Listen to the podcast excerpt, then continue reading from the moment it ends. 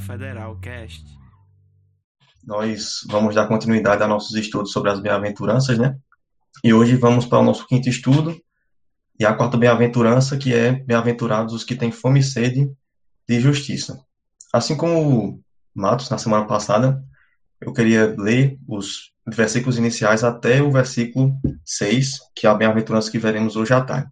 Então, Mateus 5, do 1 até o 6, mas nos deteremos a, ao versículo 6, que é onde tem a bem-aventurança de hoje, que diz assim: Vendo Jesus as multidões, subiu ao monte, e como se assentasse, aproximaram-se os seus discípulos, e ele passou a ensiná-los, dizendo: Bem-aventurados os humildes de espírito, porque deles é o reino dos céus.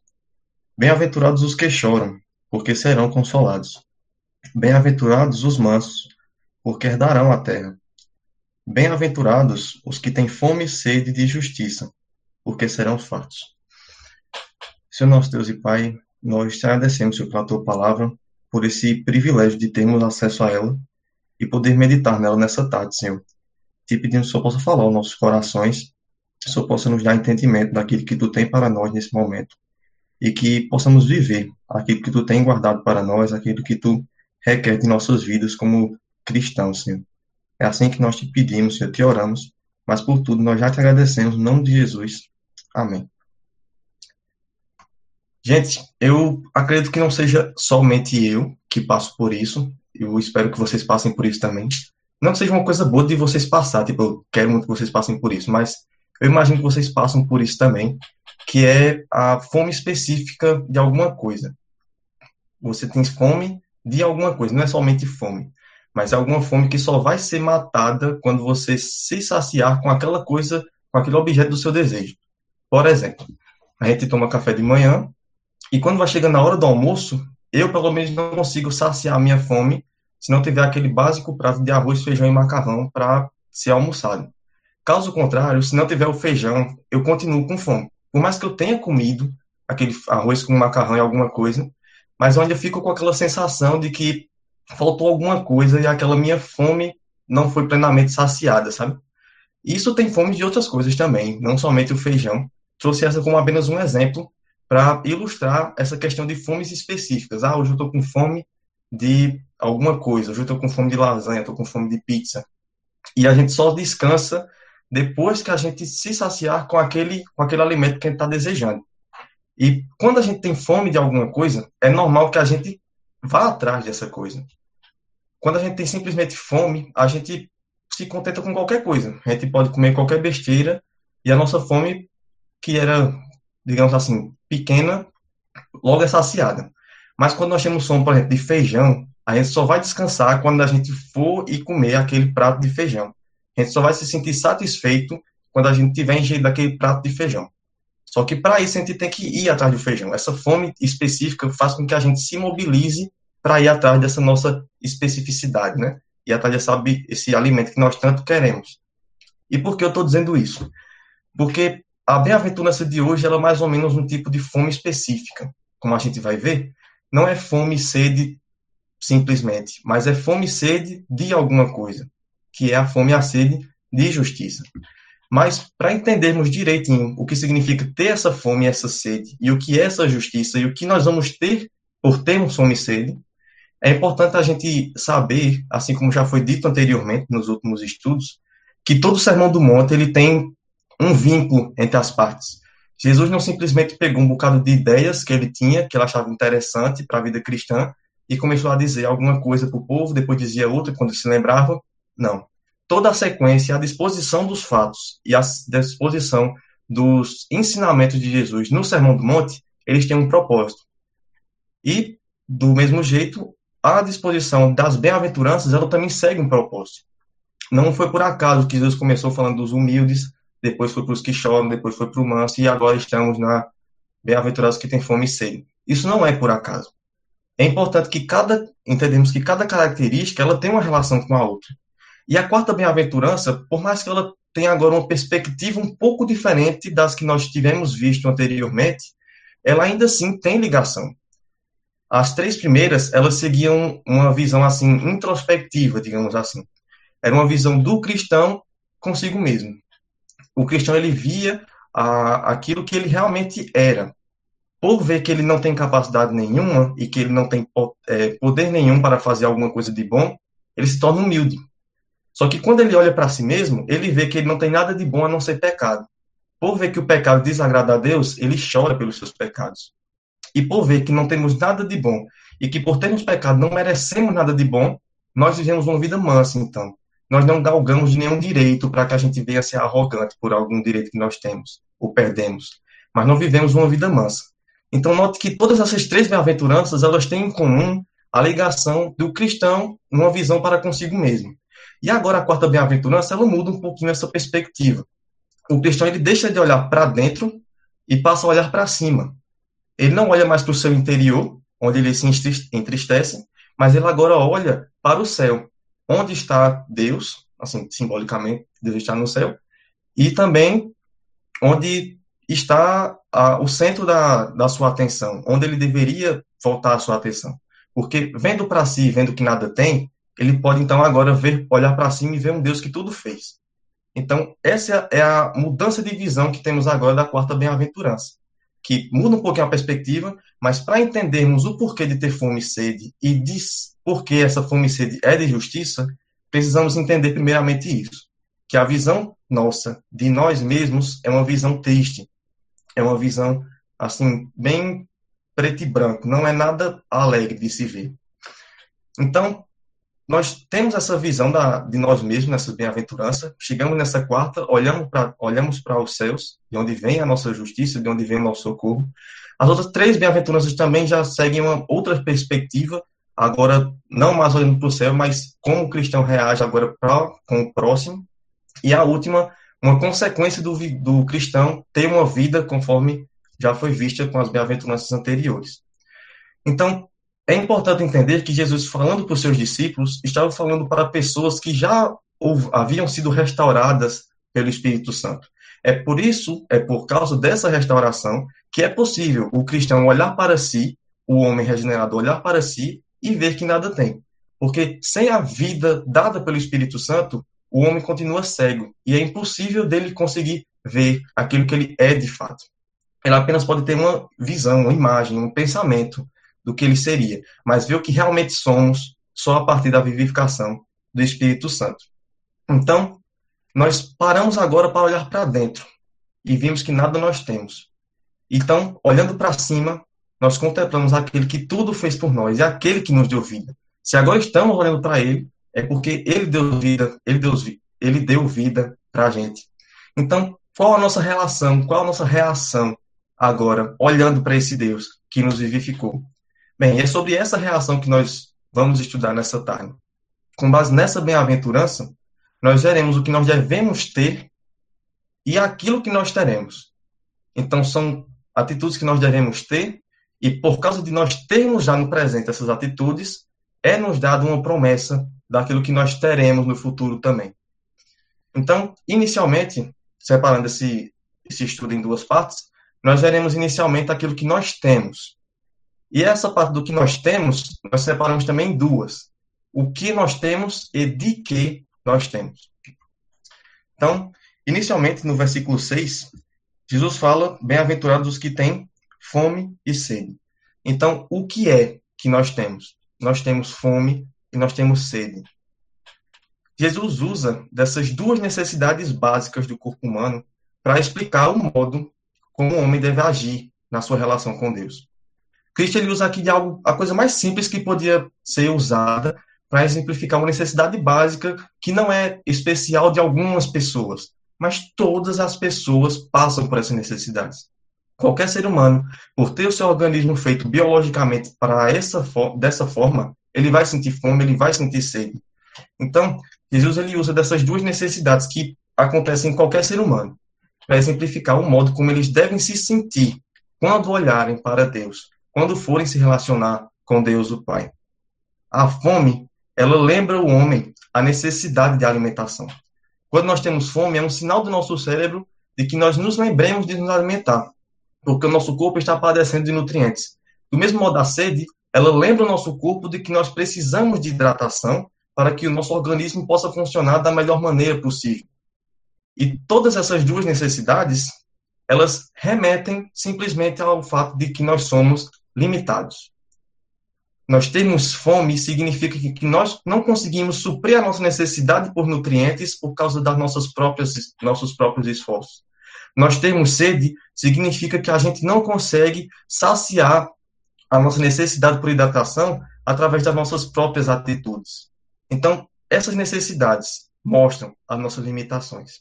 São coisas que nós não conseguimos é, resolver por nós mesmos. E nós não conseguimos, muito menos, resolver plenamente. é interessante que a fome, ela não é saciada com água, por mais que muitos tentem fazer dieta substituindo alimentos por líquido, e nem a sede é saciada com pão. A gente, quando está com sede, a gente não vai buscar alguma coisa para comer, a gente busca alguma coisa para beber.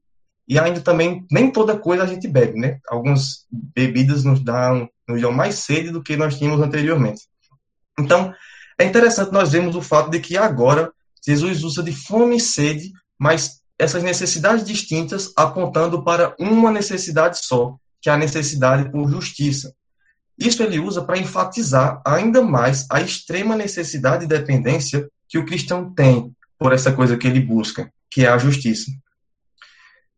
O fato de se sentir com fome, na, no fato, no tempo presente, como Jesus explica e se utiliza no versículo 6, ele mostra da, da nossa percepção da fome continuamente.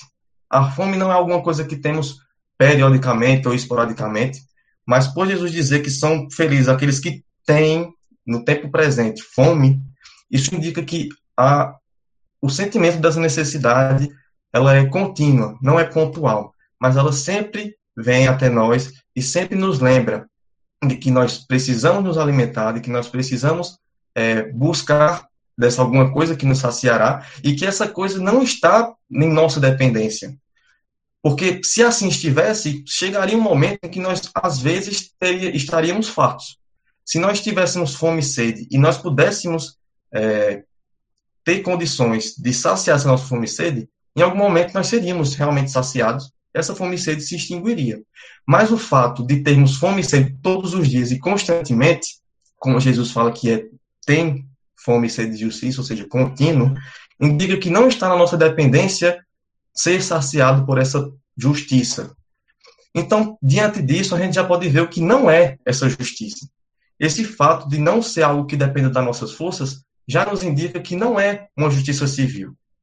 A justiça que nós buscamos, que nós saciamos, ansiamos ter, não é simplesmente a moralidade diante do Código Civil. Porque se assim fosse, até uma pessoa não regenerada por Deus seria capaz, assim como são capazes, de ter uma vida correta, legalmente falando.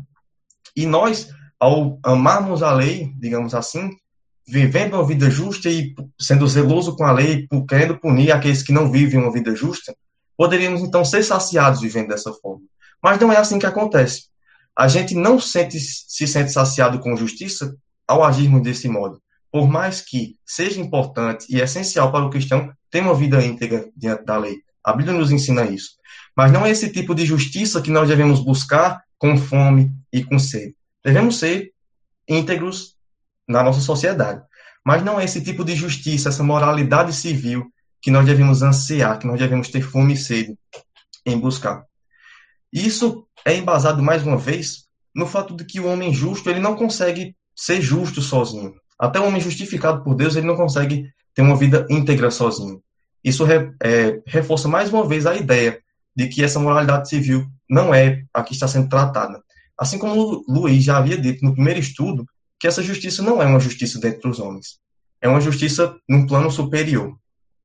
Porque também se a nossa fome e a nossa sede de justiça fosse baseada nessa justiça que viria das nossas forças, nós não seríamos saciados. Nós morreríamos de fome. Porque não é capaz o ser humano que, ao olhar para si, ver que não tem nenhum poder, que só tem pecado e que não tem direito, uma pessoa nessa situação não seria capaz de tirar de si algo bom, algo justo, então, é por isso que essa justiça não se remete ao que nós podemos fazer, mas algo que está fora de nós. E a busca por ela, ela se torna ainda mais enfática ao analisar as palavras que Jesus usa para dizer a nossa busca pela pela justiça. Ele usa fome e sede. E a palavra fome que ele usa, ela também é usada em Mateus 4, um pouquinho antes do, do Sermão do Monte, quando Jesus ele é tentado por Satanás, depois de ser tentado por Satanás, isso após ele ter passado 40 dias de jejum e oração. E no final de tudo isso, depois de ter vencido a tentação, o que é que a Bíblia nos diz? Mateus escreve que Jesus então teve fome. Uma fome depois de 40 dias sem ingerir nenhum alimento. Imagine então a intensidade dessa fome, em que Jesus se absteve de alimentação por 40 dias. A fome que Jesus teve naquele momento, certamente, por ser uma pessoa como nós, de carne e osso naquele momento, foi uma fome incrivelmente grande, uma fome intensa, uma fome que não seria saciada por qualquer coisa. Da mesma forma, a palavra sede, ela é usada por João no capítulo 4, quando vai relacionar, quando vai é, narrar o episódio do encontro de Jesus com a mulher samaritana, em que Jesus diz que aquela mulher continuaria a ter sede se não bebesse da água da vida e continuasse bebendo daquela, daquele poço que ela iria sempre tomar água. Então, essa sede aqui não é uma sede pontual também, mas é uma sede constante. É uma sede que precisa sempre estar sendo é, é, buscada a saciação.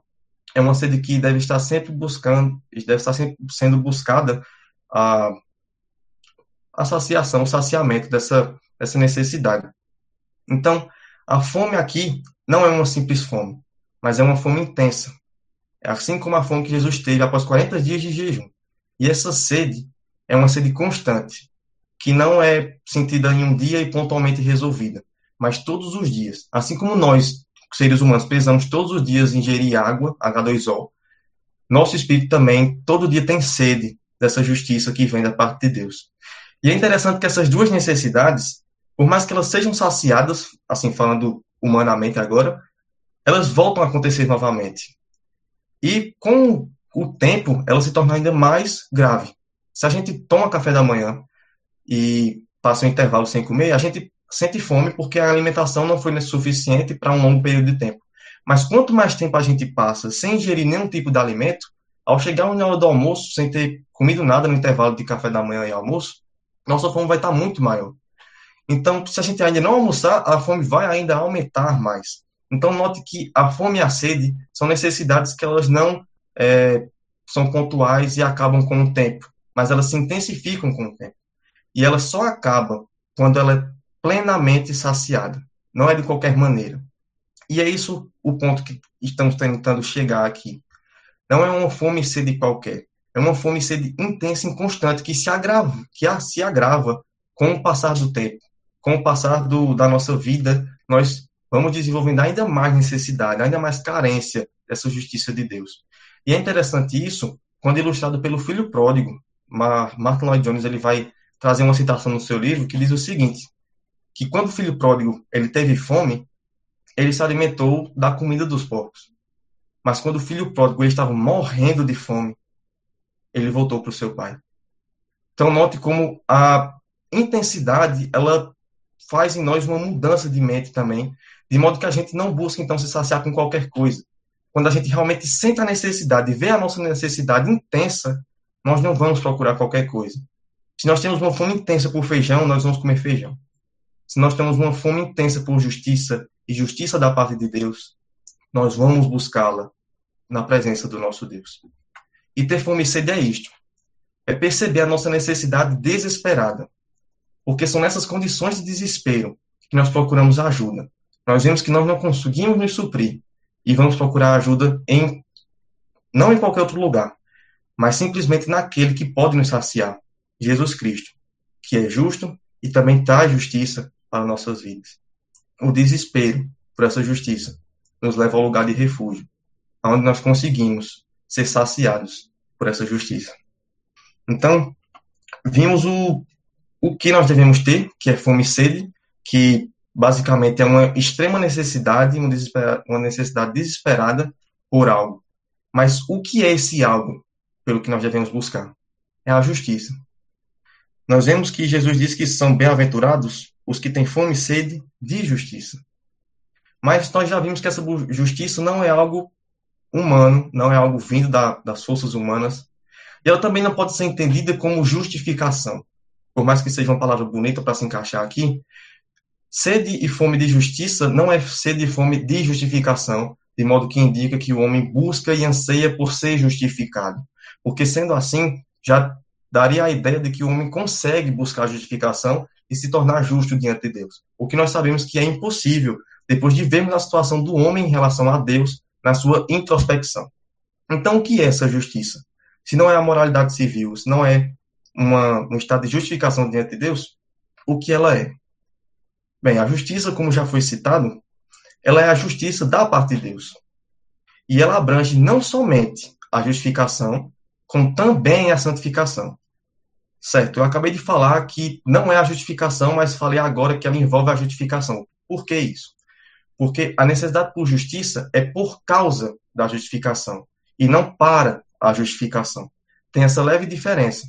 Por sermos justificados, por sermos vivificados e vemos a nossa situação, nós vamos atrás de justiça porque nós precisamos sempre de justiça, tendo em vista que nossa vida continua sempre com pecado. E por causa disso, essa busca por essa justiça, por termos sido justificados, pode ser chamada também de santificação. Então, essa fome e sede de justiça pode ser também explicada como o ato da santificação do povo de Deus. Mas se na, santificação, na justificação nós já somos justos, por que ainda nós temos sede de justiça? Então é aí que entra a santificação. A morte de Cristo por seu povo, ela foi definitiva, mas as consequências dela não são, são simplesmente pontuais. Mas também tem é, decorrências da morte de Cristo, consequências da morte de Cristo, que são contínuas na vida cristã. Cristo morreu para justificar um povo, a justificação é uma atitude pontual, mas que sendo justificado, esse povo agora pode viver em santidade.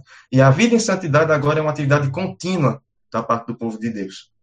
E o processo de santificação, ele tem essa característica. Ele não pode ser praticado dia sim, dia não, ou em alguns dias da nossa vida, mas continuamente. E esse processo de santificação, ele só é vivido por aquele que já foi justificado. E os que assim foram, eles se apegam à justificação, porque foi por meio das, da justificação que eles obtiveram a salvação. E a salvação ela pode ser evidenciada numa vida de santificação. Então, pode ter ficado um pouquinho confuso essa relação, mas vamos usar uma ilustração para a gente tornar isso mais claro. Imagine que você é participante de uma empresa chamada Criação. E você não é um, um, trabalhador, um empregado tão bom dessa empresa, mas o chefe dessa empresa ele gosta assim muito de você ainda. Ele dá um crachá e esse crachá tem o título de justificado. E esse crachá de justificado ele lhe dá acesso ao melhor restaurante que a empresa tem convênio. É um restaurante chamado Santificação. E nesse restaurante existe um alimento que ele é essencial para aqueles que trabalham no setor de avanço do reino e todos aqueles que trabalham nesse setor são os que têm crachá justificado. Então, para que o operário tenha um melhor serviço no setor de avanço do reino, ele tem que se alimentar desse alimento que tem os nutrientes é, necessários para um bom desempenho nesse setor. Esse alimento se chama memória da justificação. E essa, esse, esse, esse prato, né, ele só está no cardápio do, do restaurante Santificação. De modo que se você, agora com um crachá justificado, for procurar em qualquer outro restaurante esse mesmo alimento, você não vai encontrar. Apenas o restaurante Santificação, ela tem o prato memória da justificação, e esse prato é o prato importante e essencial para que você possa viver uma vida ativa no seu setor de trabalho. E você pode até ir em outros restaurantes, tentar buscar esse alimento em outros restaurantes. Você pode, por exemplo, ir no restaurante chamado Legalismo, em que lá eles têm garfo e faca para sopa, garfo e faca para café, almoço, sobremesa, tudo certinho, em que tudo tem as normas dele, mas lá não vai ter a memória da justificação.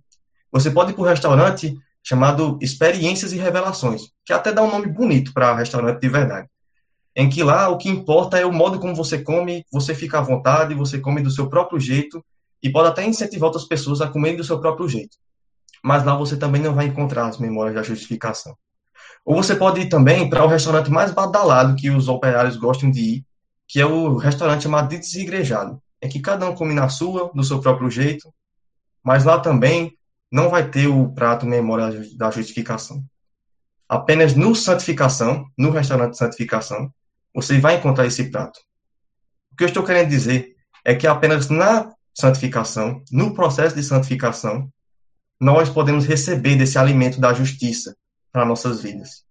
Nós não conseguimos esse alimento em qualquer outro lugar. O único lugar em que nós conseguimos é vivendo uma vida de santificação. Porque é nesse processo em que nós somos saciados, em que nós somos alimentados com aquilo que nós precisamos, com a justiça que nós precisamos. Só caminhando em santificação nós podemos viver buscando a justiça. E só assim nós iremos então vivenciar a obra de Cristo em nós, aqueles que receberam a justificação. Então, note como é interessante essa ligação da justificação com a santificação. Por sermos justificados, por termos recebido esse crachá de justificado, nós podemos ir até o restaurante da santificação ou podemos viver em santificação. E somente nesse restaurante, somente nessa, nessa busca por santificação, nós somos alimentados com a justiça que nós precisamos. Para que, sendo assim, nós possamos ser úteis e ativos e competentes na missão que Deus nos dá, de servir bem no seu reino. Então, essa é a ligação que temos. Essa ligação que nós temos agora entre fome e sede e de justiça. Significa a busca intensa pela santificação. E o processo de santificação se dá na busca constante das coisas que remetem ao nosso Deus. Na leitura da sua palavra, na oração, na comunhão com os santos, nos meios de graça. É desse modo que nós tentamos saciar nossa sede e nossa fome por justiça. E é somente nesse modo que nós assim podemos conseguir. Então, isso é o que devemos ter. A santificação é o que nós devemos ter a busca por uma vida santa e justa diante de Deus, porque Ele já nos justificou, é o que nós devemos ter. E por causa disso que nós temos, nós recebemos a promessa também daquilo que nós teremos. E essa promessa do que nós teremos, eu gostaria de dividi-la em dois momentos. É uma promessa de dois tempos, digamos assim. É uma promessa tanto de tempo futuro, como também uma promessa de tempo presente. Ao termos essa vida de santificação, nós recebemos uma promessa de que nós seremos saciados, de que nós seremos fartos. Mas essa fartura, essa saciação por justiça, ela acontece tanto agora como também em outro tempo. Então vejamos primeiramente o que nós temos, o que nós teremos como promessa e já vivemos no tempo de agora. Cristo então, ele vai explicar a aqueles que buscam constantemente a bênção da parte de Deus, que o sustento do próprio Deus já é garantido para eles e também já é disponível para eles. E no momento em que, no meio que o povo busca ser saciado, eles já são felizes. Note que não são bem-aventurados os que tiveram fome e foram saciados. Não é o que vão ter, mas ainda não têm. Mas são felizes aqueles que têm agora, que têm o presente. No meio da fome, no meio da sede, no meio da necessidade, o cristão ele ainda assim pode e é um povo feliz, um povo bem-aventurado, abençoado pelo próprio Deus. Porque é nessa situação que Deus derrama a sua bênção já no presente sobre nós. A felicidade já ocorre mesmo em meio à busca por justiça. E a bênção da parte de Deus já vem sobre nós ainda nesse tempo presente. Imaginemos a sequência do que acontece conosco. Nós vemos a nossa situação diante de Deus, uma situação de impotência, de incapacidade, e olhamos para nós mesmos e vemos que só temos pecado diante, da, diante de Deus. Nós, olhando para Deus, nós vemos que ele abomina o pecado. E é um Deus justo. Sendo assim, ele condena o pecado. E nós vemos que nós temos pecado. Então nós seríamos condenados. Mas, por termos essa visão dessa nossa relação com Deus, como já vimos, isso é um sinal de que Cristo nos justificou, nós lembramos que então Cristo ele veio à terra, ele padeceu, e ele tomou sobre si todos os nossos pecados, de modo que a ira de Deus pelos nossos pecados caiu sobre Cristo. Cristo foi justificado naquele momento, e essa justiça que ele recebeu, ele imputou sobre a vida do seu povo. De modo que agora, por crermos no Cristo que morreu pelos nossos pecados, nós recebemos dessa justiça e diante de Deus nós já somos justificados.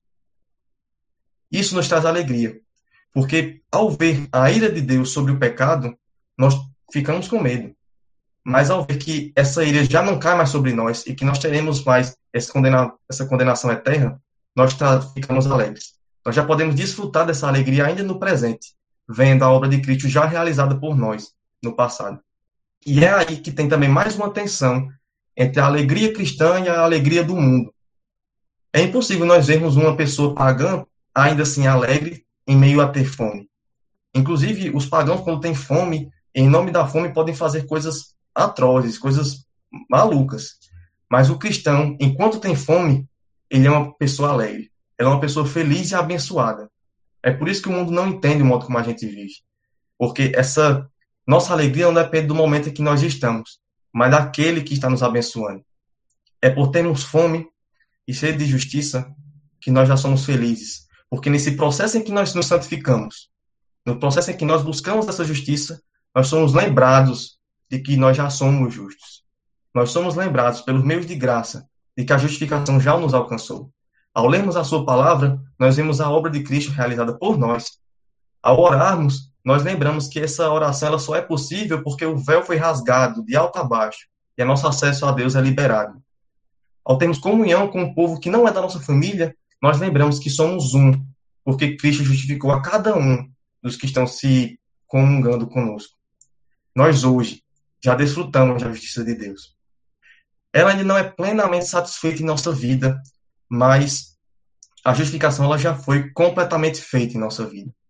Nós ainda precisamos de mais justiça no sentido de que o pecado ainda habita em nós, por mais que formos justificados, nós ainda temos pecado e precisamos da, da santificação para nos separar cada vez mais do pecado. Mas o fato é que nessa busca nós já podemos ser felizes, porque lembramos que a justificação já nos alcançou e diante de Deus já não há mais nenhuma condenação para aqueles que estão em Cristo Jesus. Então essa é a bênção que temos já no presente por buscarmos a justiça. Mas, digamos assim, a bênção principal, a mais central dessa bem-aventurança, ela se dá na parte B, que é a promessa futura, que é a promessa de que nós um dia seremos fartos. Em outras versões, seremos saciados mas a, a linguagem de fatos acho que dá mais essa ideia de seremos muito bem alimentados, muito bem saciados dessa nossa necessidade. A justiça que vivemos hoje, ela é presenciada no meio do povo de Deus. Como a gente está vendo, é, nós fomos justificados, mas essa justiça de Deus nos alcançou, mas ainda não alcançou plenamente toda a criação. Existem muitos pecados, existem muitos pecadores pelos quais Cristo não morreu, e os pecados ainda continuam impunes, digamos assim. Mas haverá o dia em que Cristo voltará, em que Deus terá a sua segunda vinda à terra e julgará então todo o pecado. Nesse dia, toda a justiça de Deus será satisfeita. O pecado do povo santo, ele já foi castigado. Mas haverá o dia em que todo o pecado restante será castigado também. E a justiça estará plenamente satisfeita, plenamente cumprida. E nós também seremos plenamente saciados com isso, no ponto de que nós somos também plenamente santos, com a consumação final da obra de Cristo. Mas essa justiça divina, por mais que parcial agora, como a gente tem visto que ela já nos é suficiente, ela ainda será ainda mais no futuro. Essa justiça que se mostra é, limitada, entendam a expressão, na, na vida do povo santo, ela um dia se mostrará ilimitada, que cobrirá toda a criação. Essa justiça ela se assemelha muito a cinco pães e dois peixes que diante de uma multidão de pessoas parecia ser muito pouco, parecia que não ia dar, parecia ser insuficiente, mas que foi muito suficiente para alimentar a multidão ainda ter 12 cestos cheios de sobras. A justiça que nós vivemos hoje, ela pode parecer como cinco pães e dois peixes, mas ela já é suficiente para nos suprir. E que um dia ela também será suficiente para suprir toda a humanidade, toda a criação, e suprir toda a necessidade de justiça da parte de Deus, em que ele vier, virá resgatar o seu povo dos seus próprios pecados e torná-lo totalmente santo e perfeito, em que o processo de santificação não será mais necessário, porque ela já será plenamente alcançada. E é por isso que a vida cristã ela não se baseia somente em busca por justiça aqui, mas ela também tem uma visão sempre do futuro.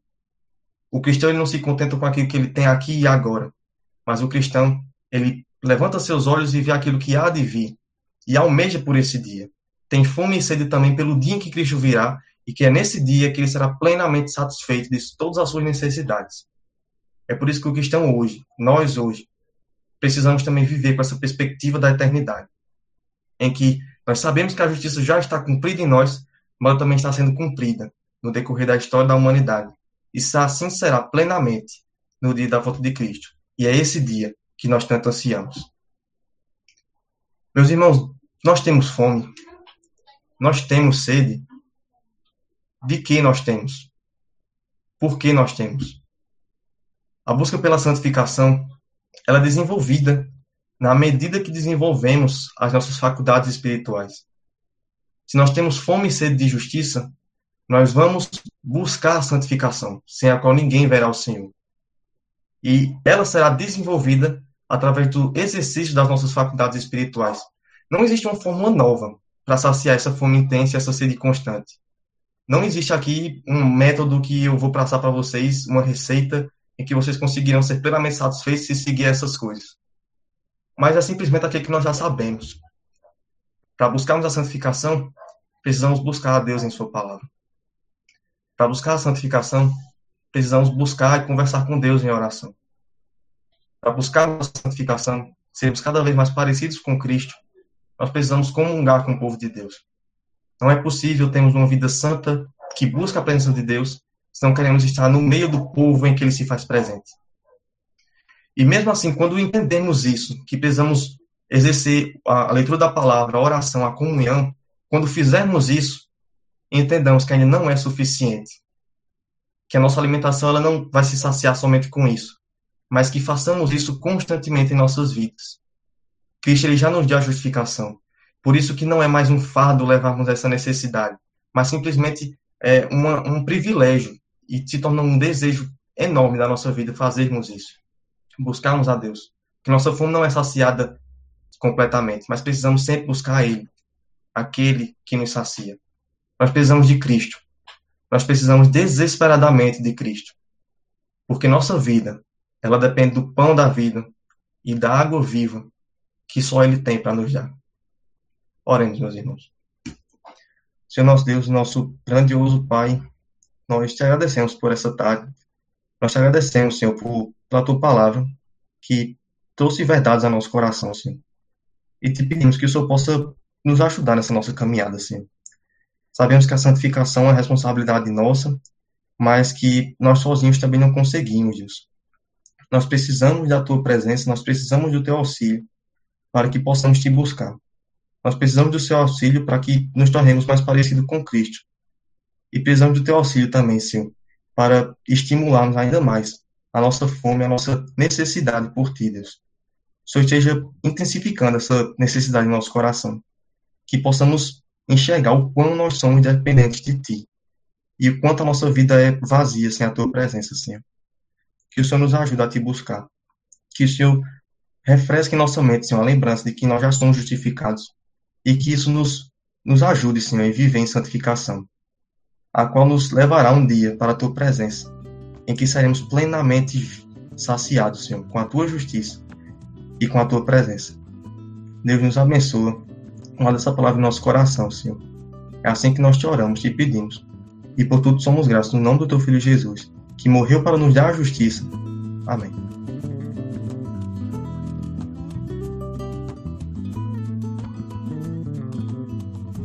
Cada membro um missionário cada vida uma missão.